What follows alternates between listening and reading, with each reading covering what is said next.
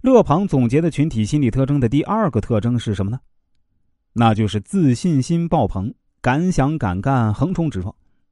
作为一个个的个体啊，对很多胆大妄为的事情，人们自己不过是想想而已，有时候可能连想都不敢去想。可是，当这些个体汇集成一个群体后，不但啥都敢想了，而且还啥都敢干了，甚至有点无法无天的感觉。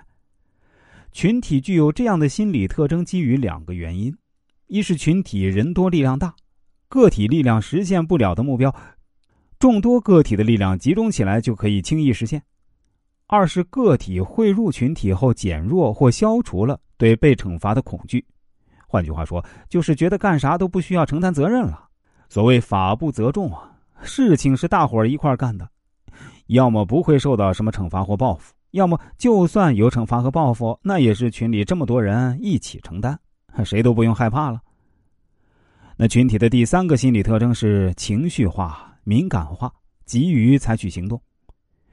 群体的产生和发展是靠情绪传染实现的，群体总是被情绪驱使，越激烈的情绪越可能成为主导力量。在越来越激动的情绪推动下，群体倾向于尽快采取实际行动，而。不是只打嘴炮，因此啊，人们一旦聚集成群体之后，往往就很像个火药桶，一点就着，一点就爆，稍有风吹草动就很容易擦枪走火。我们来看看庞乐总结出的这些群体心理特征：智力下降了，自信心增强了，情绪激烈，急于动手了。所以啊，他就认为群体可以类比成妇女、儿童和野蛮人。那意思就是讽刺他们不用大脑，而是用脊髓神经来支配行动。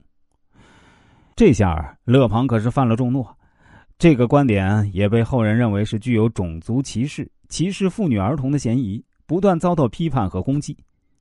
那么，勒庞之所以如此重视这样的群体，跟他当时所处的时代有很大的关系。法国大革命和拿破仑彻底改变了法兰西。法国社会发生了翻天覆地的变化。原来传统上封建王权和宗教神权，他们固有的神圣地位已经被颠覆，群众的力量爆发出巨大的威力。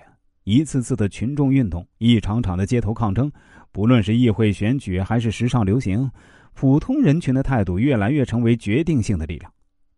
当时看着这种群众力量的崛起，庞乐非常忧心忡忡。他预感到未来的社会里啊。由普通人汇集起来的群体将会发挥主导作用。庞乐重点研究群体心理和群体行为，就是为了对未来的社会发展做出预判。而他研究总结出的这些群体心理特征——非理性、易冲动、胆大妄为等等啊，也让他对未来的社会持有一种悲观态度。